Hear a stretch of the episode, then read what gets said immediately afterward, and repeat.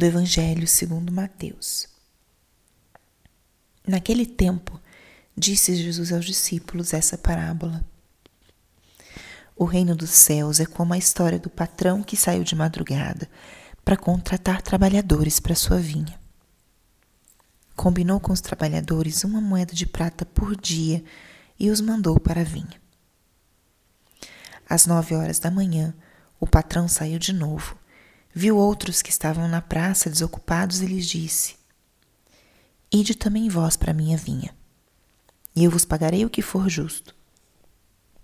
E eles foram. O patrão saiu de novo ao meio-dia e às três horas da tarde e fez a mesma coisa. Saindo outra vez pelas cinco horas da tarde, encontrou outros que estavam na praça e lhes disse: Por que estáis aí o dia inteiro desocupados? Eles responderam: Porque ninguém nos contratou. O patrão lhes disse: Ide vós também para a minha vinha. Quando chegou a tarde, o patrão disse ao administrador: Chama os trabalhadores e paga-lhes uma diária a todos, começando pelos últimos até os primeiros. Vieram os que tinham sido contratados às cinco da tarde, e cada um recebeu uma moeda de prata. Em seguida, vieram os que foram contratados primeiro e pensavam que iam receber mais. Porém, cada um deles também recebeu uma moeda de prata. Ao receberem o pagamento, começaram a resmungar contra o patrão.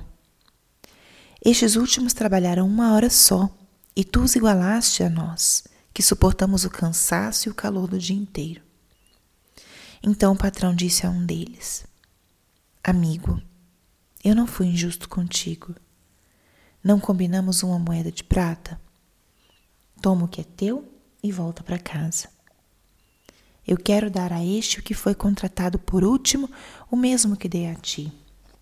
Por acaso não tenho direito de fazer o que quero com aquilo que me pertence? Ou estás com inveja porque estou sendo bom? Assim, os últimos serão os primeiros e os primeiros serão os últimos. Palavra da salvação. Espírito Santo, alma da minha alma, ilumina minha mente, abre meu coração com teu amor para que eu possa acolher a palavra de hoje e fazer dela vida na minha vida. Estamos hoje na quarta-feira da vigésima semana do tempo comum. E o que a palavra de hoje nos diz?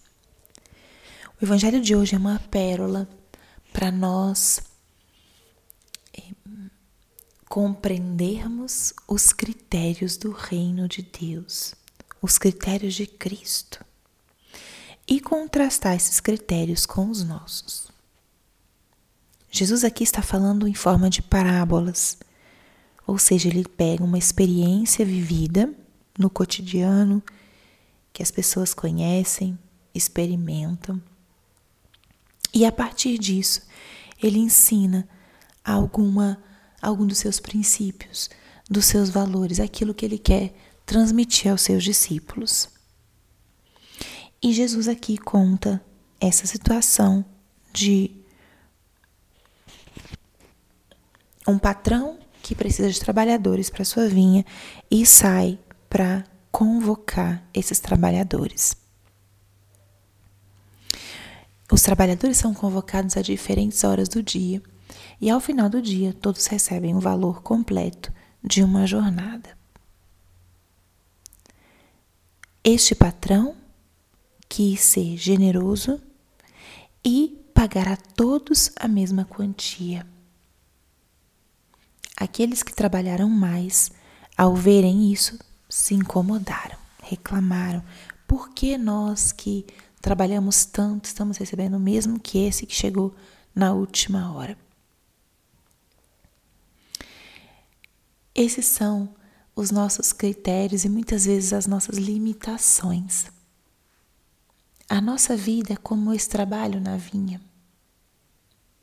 E o patrão é o nosso Senhor que nos chama. Tem pessoas que conhecem a Deus e são chamadas a segui-lo desde muito pequenas, desde muito jovens. Outros já na é, primeira época da vida adulta, outros já mais velhos, depois de um tempo de maturidade, outros no último momento, na última etapa de vida ou até mesmo no leito da morte. Somos chamados em diferentes momentos, mas o Senhor quer dar a todos a mesma moeda. Essa moeda é a moeda da nossa salvação. Ele quer que todos se salvem. Por isso ele sai, ele chama, ele convida. Não importa o momento em que você entra para trabalhar na vinha do Senhor, ele chama em todos os momentos e espera uma resposta. O denominador comum de todos esses trabalhadores é que eles trabalharam. Uns trabalharam mais horas, outros trabalharam menos horas, mas todos eles tiveram que trabalhar para poder receber o seu salário. A mesma coisa acontece com a gente. Somos chamados a acolher e também a trabalhar pela nossa salvação. A salvação não depende de nós, ela é um dom de Deus, mas a gente precisa acolher e precisa corresponder.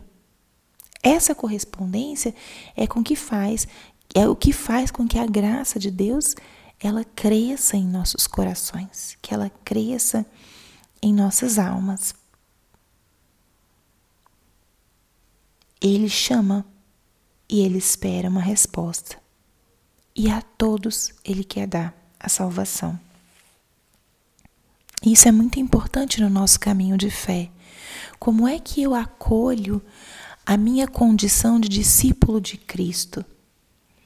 Eu sou um discípulo que sigo, mas fico olhando ao redor o que os outros fazem, se eles estão seguindo também.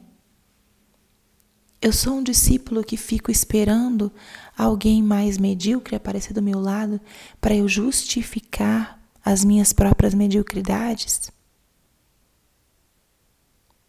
Ou eu sou um discípulo que acolhe esse chamado do segmento de Cristo e que o segue com disposição, com alegria e com gratuidade.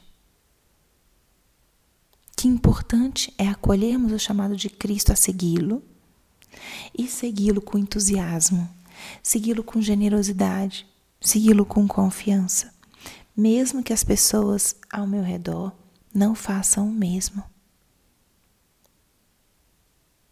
Aqueles que são chamados à primeira hora têm mais trabalho, mas ao mesmo tempo tem um mais tempo desfrutando do amor, da graça, da amizade com Jesus.